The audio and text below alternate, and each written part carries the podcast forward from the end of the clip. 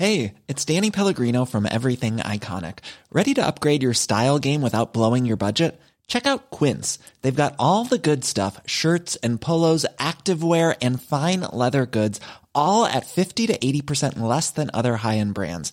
And the best part? They're all about safe, ethical, and responsible manufacturing. Get that luxury vibe without the luxury price tag. Hit up quince.com slash upgrade for free shipping and 365 day returns on your next order. That's quince.com slash upgrade. Porque el mundo actual no se entendería sin la economía y los negocios. Acompaña a Mario Maldonado, el columnista de negocios más joven y objetivo del periodismo financiero, en su programa Bitácora de Negocios.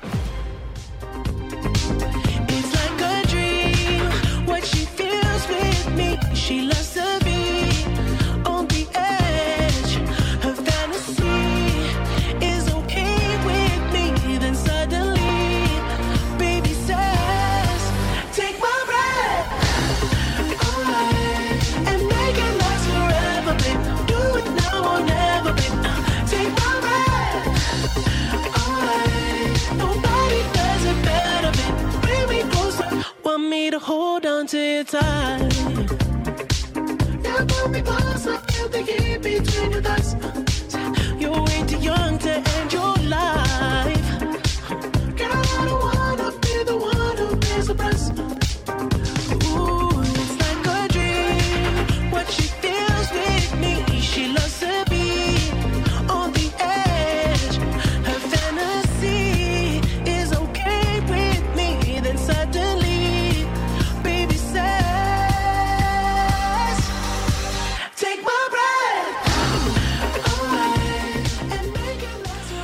¿Qué tal? ¿Cómo están? Muy buenos días. Bienvenidos a Bitácora de Negocios. Yo soy Mario Maldonado. Me da mucho gusto saludarlos en este viernes 5 de noviembre del 2021. Saludo con mucho gusto a todos los que nos escuchan tempranito aquí en, en el 98.5 de FM en la capital del país, a todos los que madrugan también con nosotros en Monterrey, Nuevo León. Nos escuchamos allá por la 99.7 de FM, en Guadalajara, Jalisco por la 100.3 de FM y en el resto del país a través de las estaciones hermanas del Heraldo Radio, en el sur de los Estados Unidos. Nos vemos en el streaming que está en la página heraldodemexico.com.mx. Y comenzamos este viernes con un poco de música. Esta semana estamos escuchando canciones de las playlists de México de la lista de Spotify, de la plataforma de Spotify. Eh, los éxitos, los hits del momento. Y esta es de The Weeknd. Se llama Take My, Take My Breath. Este cantante, compositor y productor canadiense, The Weeknd, que lanzó su más reciente álbum en agosto. Y bueno, este más bien es un adelanto de su próximo álbum discográfico que vamos a conocer el próximo año en el 2022. Y suena bien, muy parecido a todo lo que ha hecho The Weeknd, pero, pero suena bastante bien. Vamos a entrarle a la información, mucho que platicar en los temas económicos, financieros y de negocios. Vamos a hablar con Roberto Aguilar. Las presiones inflacionarias serían transitorias, apuestan los bancos centrales. Revive el temor de la crisis inmobiliaria en China. Así que pues hay una nueva víctima que se llama Kaisa y luego de una efímera baja el petróleo se recupera en eh, términos de precios. Vamos a hablar de eso con Roberto Aguilar. Vamos a platicar también con Mónica Rodríguez, asociada del Consejo Mexicano de Asuntos Internacionales, sobre esta acusación que hicieron los congresistas de Estados Unidos al gobierno mexicano por discriminar sus inversiones. Todo esto se inscribe en el contexto de la contrarreforma eléctrica que propuso el presidente López Obrador.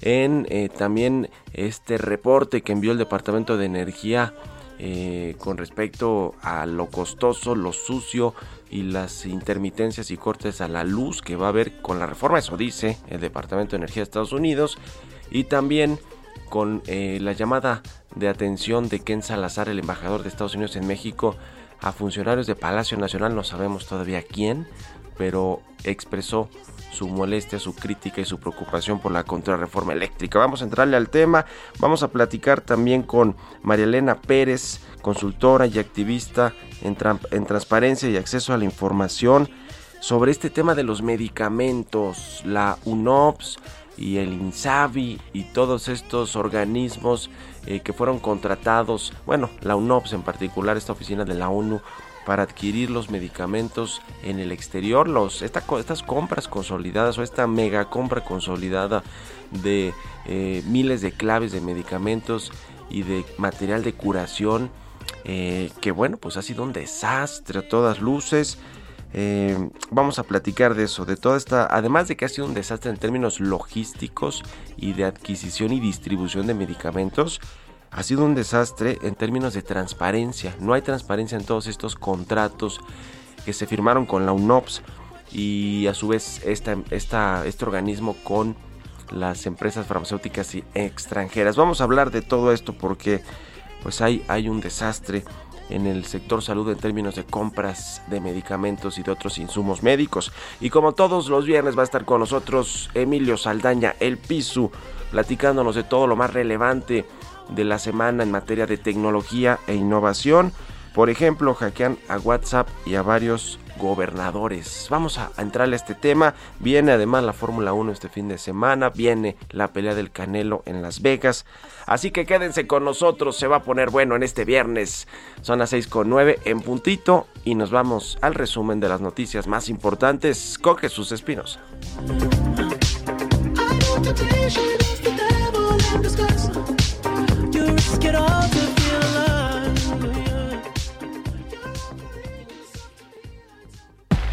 El resumen. El presidente Andrés Manuel López Obrador pidió tener confianza en el fiscal Alejandro Hertz Manero sobre la prisión preventiva contra Emilio Lozoya. El presidente aseguró que él no da instrucciones a la fiscalía. Yo soy libre, no establezco relaciones de complicidad como nadie, no me gustan las componendas. Creo que hay que tenerle confianza a la Fiscalía. Siempre he dicho que Alejandro Germanero es un hombre recto, íntegro, le tengo confianza y no va a simular, no va a permitir la impunidad, no va a actuar por consigna, sabe que es un momento histórico el que estamos viviendo. Por su parte, senadores piden la comparecencia en el Senado del fiscal general de la República, Alejandro Hertz Manero, para que explique la intromisión de la presidencia de la República en el caso de Emilio Lozoya, exdirector de Petróleos Mexicanos, investigado por sobornos y cohecho de la empresa Odebrecht.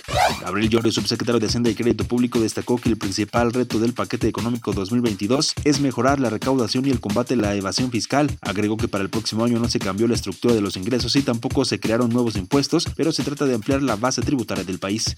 De acuerdo con especialistas de AmCham y de Moody's, la recuperación de la economía mexicana se desacelera, por lo que no se logrará retomar los niveles previos a la pandemia ni en este ni el próximo año, y tampoco se logrará en 2021 tasas de crecimiento de 6% del PIB.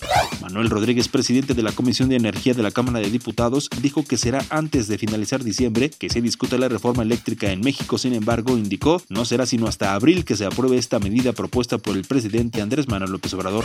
Carlos Romero Aranda, procurador fiscal de la Secretaría de Hacienda, aseveró que quienes utilicen el nuevo régimen de confianza para pagar a sus trabajadores como si fueran por honorarios van a ser acreedores a 13 años de prisión. Bitácora de negocios en El Heraldo Radio. El editorial.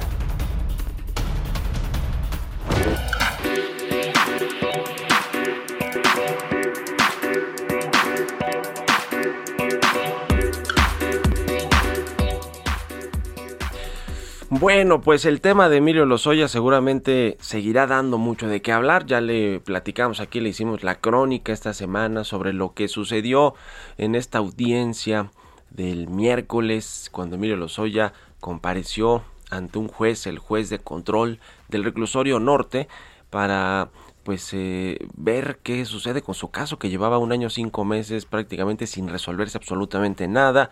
Lo detuvieron, le dieron prisión preventiva justificada por riesgo de fuga, por todos estos recursos económicos y políticos que tiene Emilio Lozoya que podrían pues eh, eh, hacer que se evadiera de la justicia y se quedó en la cárcel y ahora pues eh, tendrán sus abogados y el propio Lozoya una prórroga de 30 días de esta investigación complementaria para aportar las pruebas que supuestamente van a eh, pues esclarecer todo lo que sucedió, las relaciones de las personas a las que denunció, que fueron 70 y después se fue contra 17 puntualmente. Y lo interesante de esto es saber qué va a pasar con su primer círculo, estos funcionarios con los que Emilio Lozoya hizo pues todas sus... Eh, trapacerías o todas las acciones de corrupción, todos estos esquemas, por supuesto que no solo eran ejecutados, pensados, maquinados por Emilio Lozoya, yo creo que sí lo sabían desde Peña hasta Videgaray y demás, de ahí a que lo hayan instrumentalizado como él dice, o que hayan estado directamente relacionados con los sobornos, la corrupción y las extorsiones y demás, eso es otra cosa que tiene que probarlo Lozoya, ya lo denunció, tiene que probarlo. El asunto es que su círculo cercano que son por lo menos una decena de funcionarios de su primer círculo que operaron con él en Petróleos Mexicanos. ¿Qué va a pasar con ellos ahora que está ya en la cárcel Emilio Lozoya y que tiene más presión que nunca para dar resultados y para revelar eh, todo este esquema de corrupción del Pemex de la primera mitad del sexenio de Enrique Peña Nieto va a denunciar finalmente a quienes fueron sus amigos, sus cercanos, sus confidentes o sus cómplices en petróleos mexicanos. ¿De quienes hablamos? De Froilán Gracia, que fue pues ni más ni menos que su mano derecha, el director, el jefe de la oficina de la dirección de Pemex, Carlos Roa, Rodrigo Arteaga, Arturo Enrique Sautrey, Francisco Olascoaga, Ignacio Durán, que fue su vocero y que repartía ahí eh, pues de todo con los periodistas. Eh, ¿Qué va a pasar con ellos? ¿Los va a denunciar finalmente? La mayoría de ellos ya viven en Estados Unidos, tienen sus casas importantes en Texas, en muchos otros lados, algunos en Europa. ¿Qué va a pasar con los directivos de Pemex como Víctor Díaz, Leonardo, Leonardo Cornejo, que ahora trabaja en la 4T, está encargado de la refinería de Dos Bocas ahí con Rocionale? ¿Qué va a pasar con Miguel Tamero Domínguez, Alejandro Martínez y Baja? En fin, por fin los va a denunciar Emilio Lozoya y la fiscalía se animará finalmente a desentrañar todo este entramado de corrupción en el cual estuvieron directamente involucrados todos estos personajes del primer círculo de Emilio Lozoya. Quizás ese sea uno de los nuevos capítulos en esta historia del exdirector de Pemex. ¿Ustedes qué opinan? Escríbanme en Twitter, arroba Mario Mal y a la cuenta arroba Heraldo de México. Economía y mercados. Roberto Aguilar, ya está aquí en la cabina del Heraldo Radio. ¿Cómo estás, mi querido Robert? Buenos días. ¿Qué tal, Mario? Me da mucho gusto saludarte a ti y a todos nuestros amigos. Fíjate qué interesante lo que está dándose a conocer a través del INEGI, el tema de la confianza del consumidor al mes de octubre, que bueno, fue de 43.6 puntos. Y bueno, pues la verdad es que es interesante también cómo se está desempeñando y ya algunas muestras de la moderación, incluso también del optimismo de los consumidores mexicanos al inicio pues de, la, de lo que es eh, eh, pues cíclicamente la parte más activa del comercio en el fin de año en México y también en la mayor parte del mundo. Te comento que los grandes bancos centrales están rechazando al unísono la idea de que se necesitarán tasas de interés más altas para combatir la inflación y ahora vinculan sus políticas monetarias estrictamente a la expectativa de que las cadenas de suministro, una vez que se desatoren, pues podrían eh, incidir directamente en la baja de la inflación. Ayer, contra los pronósticos, el Banco de Inglaterra se sumó a la Reserva Federal y al Banco Central Europeo al dar un leve giro en las expectativas de política monetaria e indicar que se prevé que los cuellos de botella que tensan la oferta se van a destrabar en los próximos meses, con lo cual se va a reducir la presión inflacionaria. El Banco eh, justamente de Inglaterra dejó sin cambio su tasa de interés de referencia en contra de las previsiones que te comentaba del mercado, que esperaban justamente que el organismo se convirtiera en el primer banco central importante en el mundo en elevar los intereses justamente para combatir el aumento de la inflación. No sucedió así y bueno, las acciones de Kaisa Group Holdings y tres de sus unidades fueron suspendidas hoy, un día después de que una de las filiales dejara de pagar a los inversionistas nacionales, mientras la creciente crisis de la deuda inmobiliaria en China sacude a otros promotores. Los problemas de Kaisa se producen en un contexto de preocupación por una creciente crisis de liquidez en el sector inmobiliario chino, con una serie de impagos de deuda en el extranjero, rebajas de la calificación crediticia y venta de acciones y bonos de los promotores en las últimas semanas. interesante, Mario, que Kaisa es el segundo promotor chino más importante, pero también el más endeudado después de Evergrande, que tiene 300 mil millones de dólares en pasivos. Así es que vuelven a sonar los tambores justamente de lo que podría ser la mayor crisis no solamente inmobiliaria, sino económica de diversos sectores en China.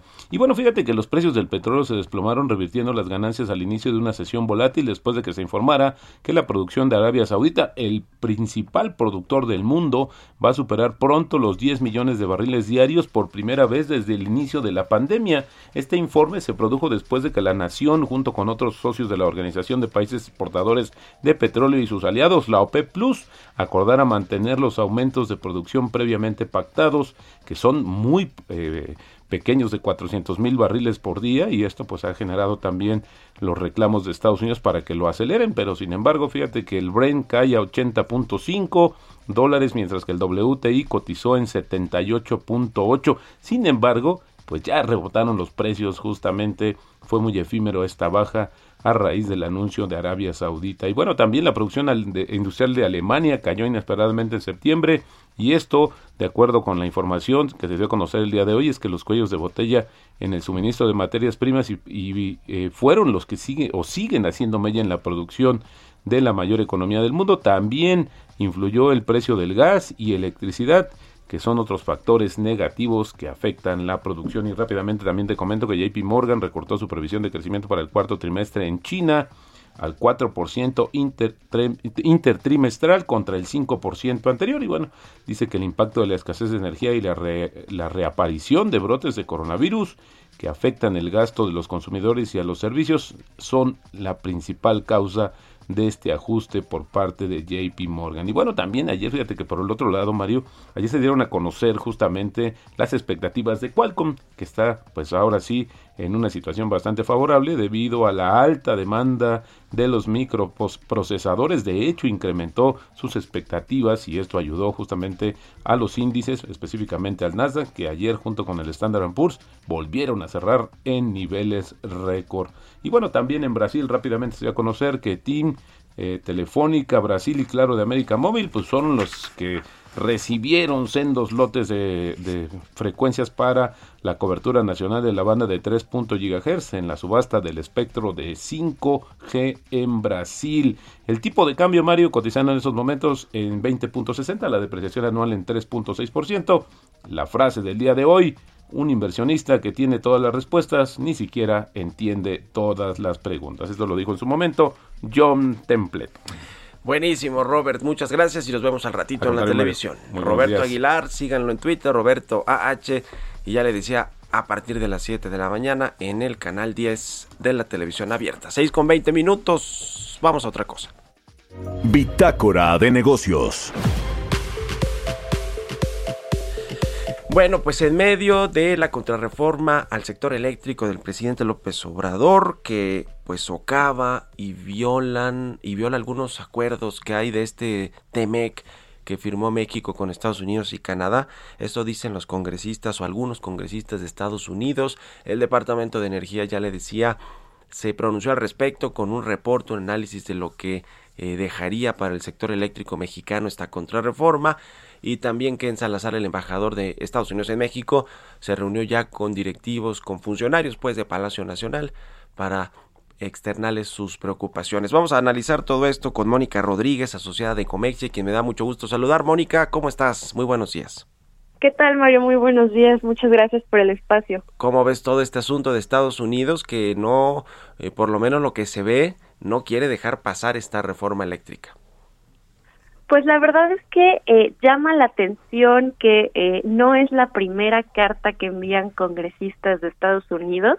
Eh, de hecho, desde 2020 se han estado enviando varias de estas cartas, no solo por parte de legisladores, sino algunas asociaciones, por ejemplo, petroleras.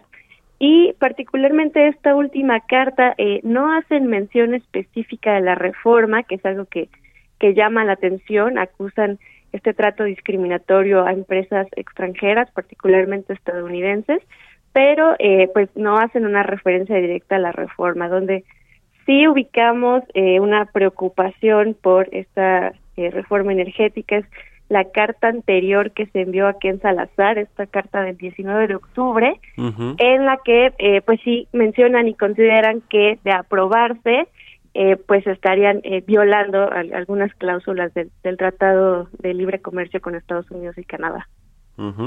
Sí, y estos reclamos por eh, que se mantenga el Estado de Derecho, se respeten los contratos y no se discriminen las inversiones extranjeras en el caso de Estados Unidos, ha venido también de otros países y, y varias veces por el tema, por ejemplo, de los permisos para eh, vender eh, gasolina en México, ¿no? Que hay empresas eh, que se sienten discriminadas porque no les dan estos permisos o están atorados por parte de los reguladores mexicanos y entonces ahí viene también esta esta queja del gobierno de Estados Unidos. ¿Crees que todo este asunto y digamos que en un contexto en el que eh, hipotéticamente pasara esta contrarreforma al sector eléctrico se desgastaría la relación entre Estados Unidos y México y me refiero a la, a la relación diplomática, no solo económica por este asunto o, o- o será digamos algo más dentro de la relación?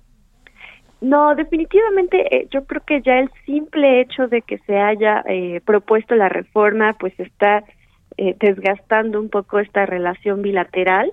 Eh, lo que es un hecho es que eh, pues no vamos a ver un enfrentamiento directo, es decir, no vamos a ver a Joe Biden reclamando directamente eh, o a Kamala Harris reclamándole al gobierno de México, pero pues definitivamente hace que la relación bilateral se vuelva tensa eh, y más complicada dado que pues en este momento la prioridad al menos del gobierno de Estados Unidos es el tema migratorio y pues están tratando con mucho cuidado el tema energético para eh, pues no minar esta cooperación del, del gobierno mexicano para detener estos flujos mi- migratorios hacia Estados Unidos. Ujú, Sí, ese es el otro asunto eh, que le importa mucho al gobierno de los Estados Unidos, que se logre frenar todo este flujo de migrantes centroamericanos que buscan llegar a Estados Unidos y parece ser que ahí México sí pues se ha puesto eh, eh, el- el- la- mano dura para evitar que esto suceda, porque es un compromiso que adquirió con los Estados Unidos.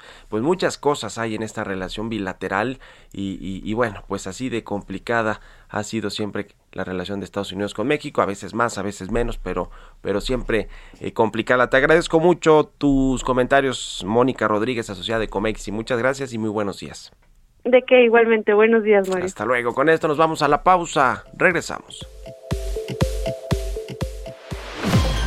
Continuamos en un momento con la información más relevante del mundo financiero en Bitácora de Negocios con Mario Maldonado. Regresamos. Estamos de vuelta en Bitácora de Negocios con Mario Maldonado.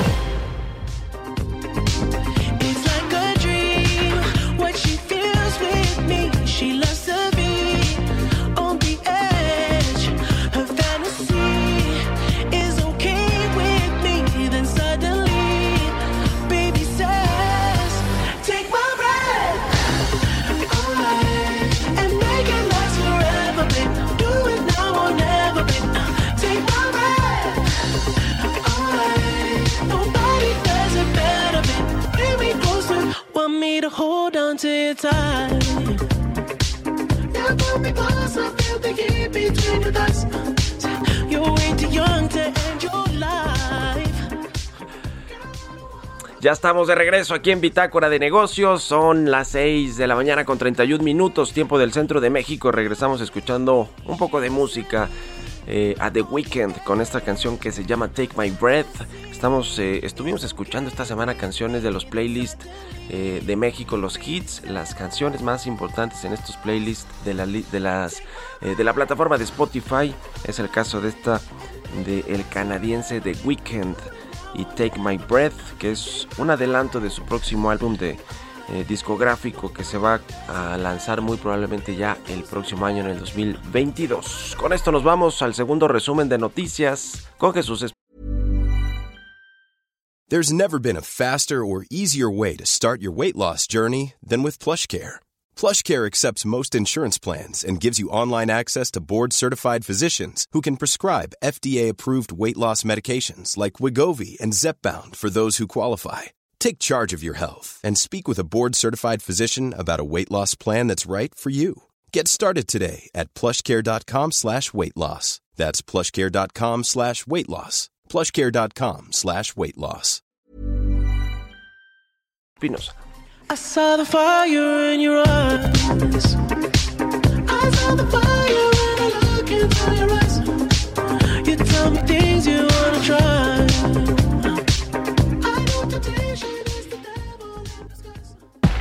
El resumen.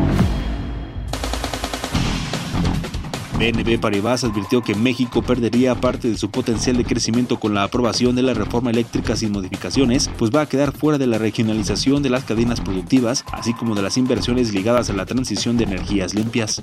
Marco Arias, analista económico de Monex, señaló que la inflación en el país se ha salido de control y se encamina a una alza histórica. Detalló que no solo existen presiones en el ritmo anual y mientras no se tenga un efecto de disposición en la presión de la inflación subyacente, la anual va a mantener su sesgo al alza y es probable que esto siga en los siguientes meses y hasta que termine el año nuevo chino. La Asociación Mexicana de Distribuidores de Automotores señaló que para el Buen Fin 2021 no habrá suficiente inventario ni descuentos en la mayoría de las agencias de autos debido a la escasez de semiconductores. El Instituto Federal de Telecomunicaciones informó que la reforma constitucional en materia de telecomunicaciones aprobada en 2013 generó beneficios para la economía por 4.5 billones de pesos. El beneficio estimado por el IFT representa 64.29% del proyecto de presupuesto de egresos de la Federación, que para 2022 considera un gasto nacional de 7 billones de pesos.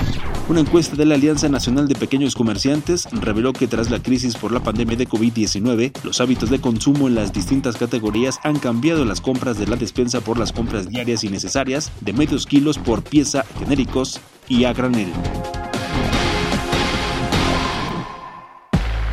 Entrevista.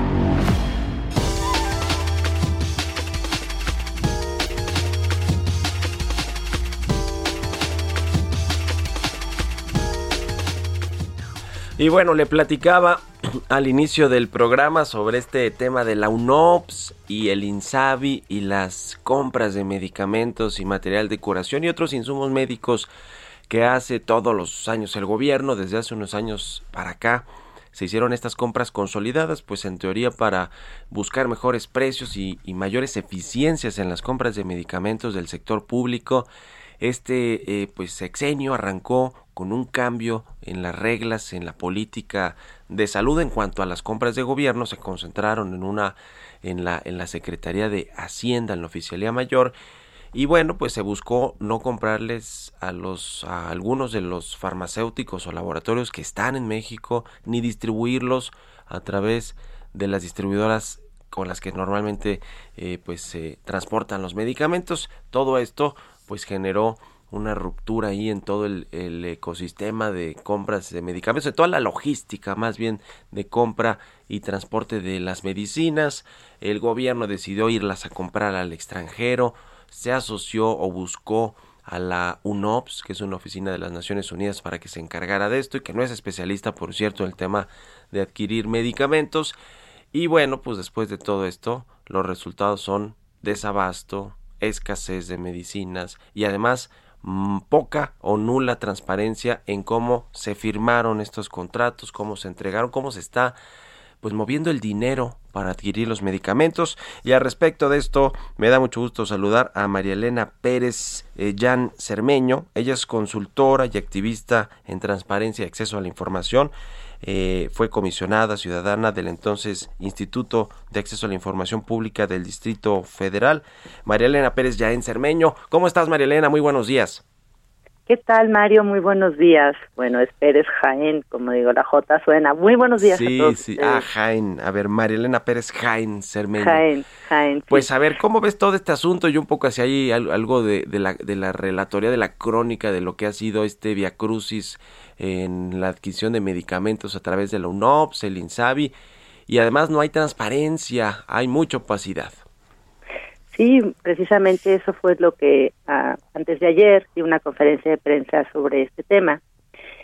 Derivado de una investigación que me ha llevado, nos ha llevado a, un- a mi equipo y a mí, eh, haciendo solicitudes de información vía la Plataforma Nacional de Transparencia a todas las entidades públicas involucradas como la Secretaría de Hacienda y Crédito Público, la Secretaría de Salud, eh, el INSABI y la, la Oficina de la Presidencia de la República. ¿A qué voy? Muy bien, lo, lo hiciste el recuento.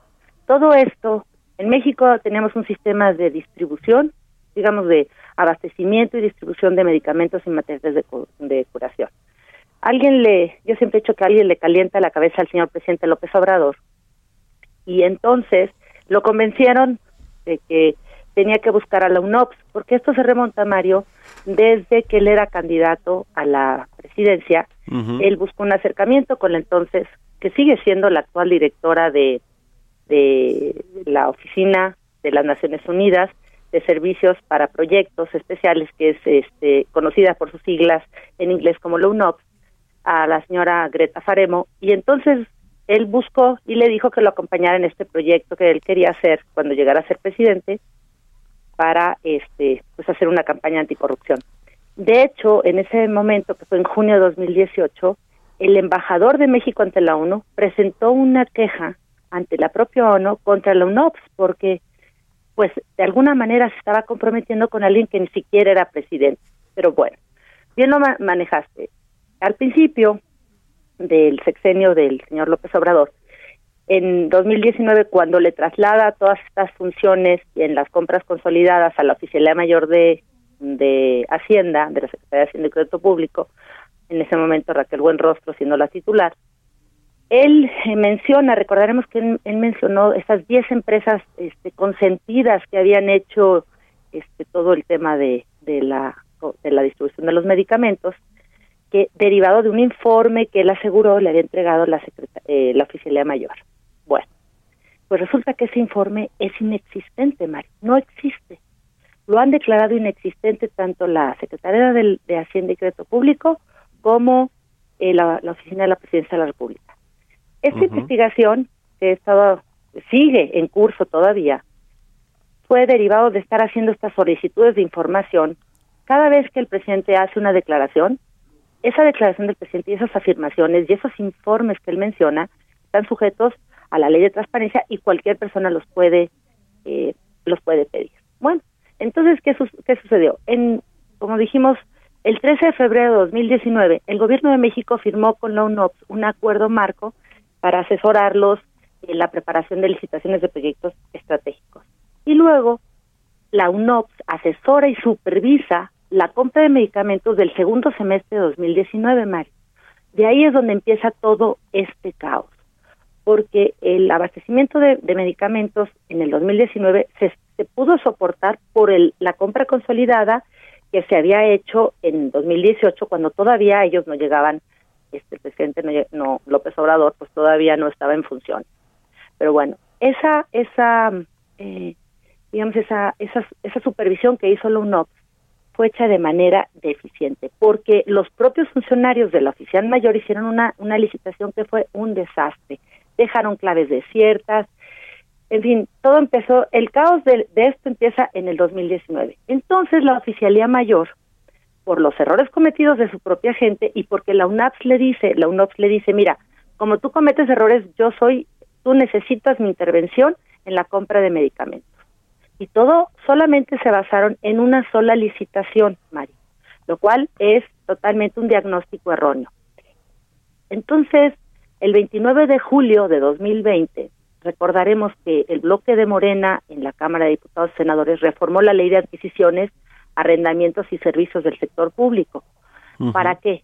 Para darle a la UNOPS, era con una dedicatoria, que un organismo internacional pudiera comprar a nombre del gobierno hacer la adquisición de bienes o prestación de servicios para la salud a través de, este organismo internacional. Ahí empieza el caos. Bien lo mencionaste, Mario. La UNOPS no tenía ninguna experiencia, ningún eh, ningún antecedente del tamaño de la magnitud de lo que se requiere en México en, el, en la compra de medicamentos. Y ahí se empezó a entrampar el asunto porque ellos mismos, por cierto, la UNOPS eh, al firmar el acuerdo eh, específico con el presidente, o sea, el INSABI y la UNOPS, que es el gobierno de México, se les eh, se acuerda que el presupuesto que se ejercerá de 2021 a 2024 va arriba de los 6 mil millones de dólares. Sí. 6 mil millones de dólares que representan 135 mil millones de pesos. Y la UNOPS por estos servicios se está llevando pues una ganancia de 135 millones de dólares. No, o sea, no puedo entender que una eh, pues un órgano subsidiario de la ONU que yo pensaría que es con fines de filantropía también y aunque sí, sea sí, sí. Exacto, y aunque ellos sean autofinanciables en sus proyectos, pero esto no tiene parangón en la historia, de veras. Entonces, ¿qué sucedió con esto? Pues este este proyecto que va de 2021 a 2024 va a ser todo el resto del sexenio del señor López Obrador, o sea, son 53 meses que, como dije, involucra un total de dinero público de 6.105 millo- cinco millones de dólares, 6.005 millones de dólares. Entonces, ¿qué pasó? Esto es dinero público. Entonces, como estuvimos haciendo solicitudes de información a la Secretaría de Hacienda, a la Secretaría de Salud, al INSABI, al IMSS, eh, a la Oficina de Presidencia, no encontrábamos información porque ellos la declaran inexistente. Cuando vamos al Instituto Nacional de Transparencia y Acceso a la Información, eh, es el INAI, del cual yo también, por cierto, fui comisionada, no solamente en el Distrito Federal, sino también fui comisionada del IFAI, Sí. eh, recurro a ellos en mi derecho de presentar una, se llama recurso de revisión, es una queja de, oye, pues no me están entregando la información estas entidades públicas, pero lo que ha estado haciendo el INAI es confirmarles porque como ellos dicen que es inexistente, es verdaderamente vergonzoso porque el presidente en las conferencias matutinas hace aseveraciones, afirmaciones que luego no sustentan con documentos. Entonces es, es miente todos los días con respecto no solamente al tema de medicamentos, sino en general. Que con- continúo nada más para, para terminar esto. Entonces, ¿qué hicimos? Como no nos daba respuesta ni Hacienda ni Salud, le hicimos directamente las solicitudes de información a la UNOP en los correos electrónicos que ellos tienen en una página, que por cierto, si la revisan, no tiene nada esa página, ahí tienen unos correos. Nosotros lo que hicimos y fuimos a las a la página de la UNO, de la UNOPS, tomamos los correos electrónicos y les empezamos a hacer la solicitud de información diciéndoles, bueno, ustedes hicieron un comunicado de prensa conjunto con el INSABI y entonces informaron esto con estos documentos. Necesi queremos los documentos. Mario, Sí. esto ha sido silencio. No ha habido una sola respuesta del UNOPS. Entonces, e- el ejercicio de estos más de seis mil millones de dólares, no sabemos cómo se van cómo se están ejerciendo y cómo se van a seguir ejerciendo. Entonces, hicimos un estudio jurídico y encontramos que sí tiene el INAI las facultades para obligar a la UNOPS a ser un sujeto obligado de la ley de transparencia. Aquí hubo una trampa que hizo el gobierno de México. Cuando firmó el INSABI y la UNOPS, que iba a ser la UNOPS el responsable y encargado de todos los procesos de licitación y comprar a nombre del gobierno de México todos los medicamentos, en, en una parte del acuerdo específico, ahí se invoca la inmunidad diplomática que tiene la UNOPS. Por lo por consecuente, la, la UNOPS no debe ni tiene por qué rendir cuentas ni ser transparente, o sea, está obligado a la confidencialidad. Sí. Y eso, Mario, es un despropósito. Ahora, por todo esto, eh, María Elena, pues se pueden eh, ejercer algunas acciones ahí jurídicas, ¿no? En contra pues de cómo ha llevado el gobierno esta, estas, estas adquisiciones de medicamentos o estos contratos, ¿no?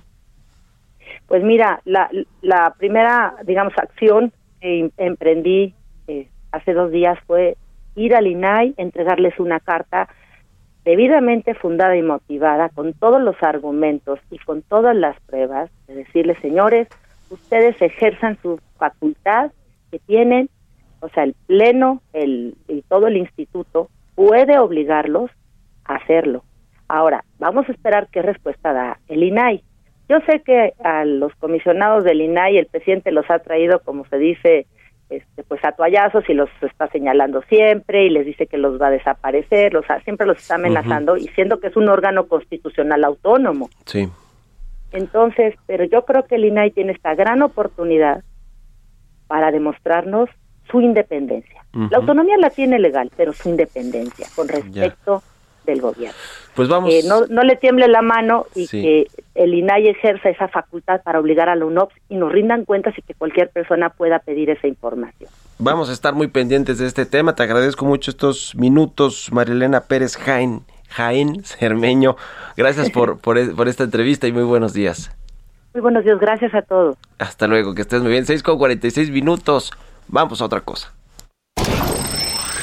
Los números y el deporte.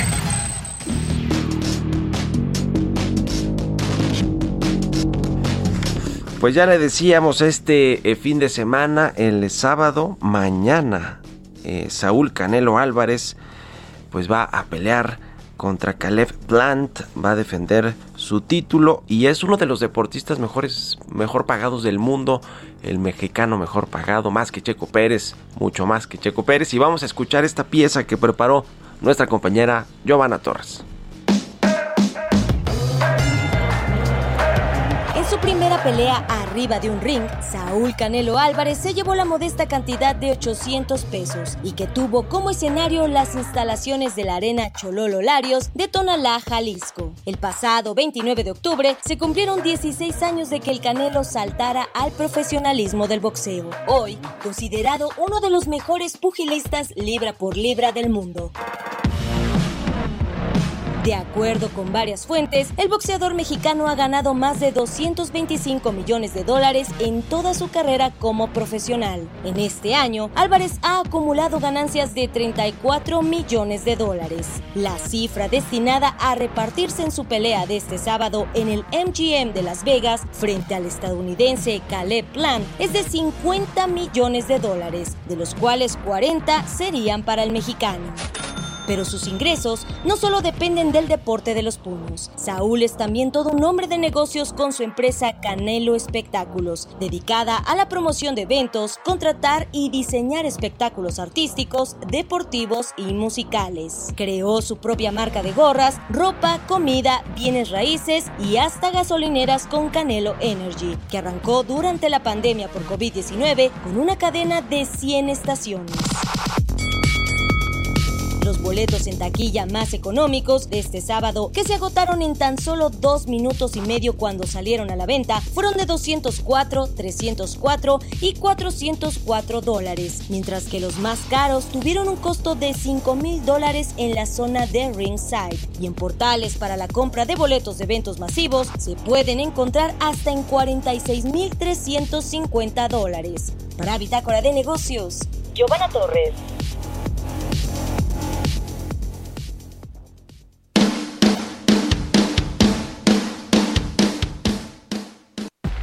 Tecnología.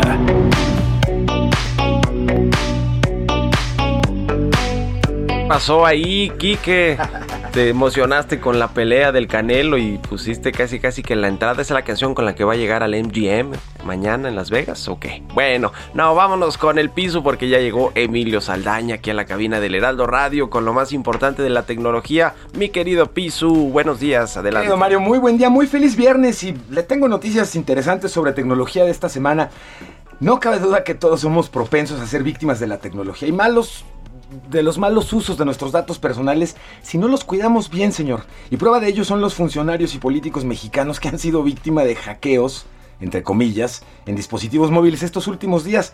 Varios políticos, en las últimas semanas, de hecho, señor, han reportado que sus cuentas de WhatsApp, entre otras plataformas, han sufrido ataques de ciberdelincuentes. Y la lista no es menor, ¿eh? Hablamos de gobernadores Alejandro Murat, Adrián Rubalcaba, Ricardo Monreal, Olga Sánchez Murdero, Mario Delgado, Sánchez Cordero, perdón, Mario Delgado, Rubén Rocha, Salomón Jara, Francisco Cabeza de Vaca, Belín Salgado, Rutilio Escandón y Alfonso Durazo, entre otras y otros, que han reportado que sus cuentas habían sido comprometidas y que incluso no hiciéramos caso a mensajes que recibiéramos de su parte.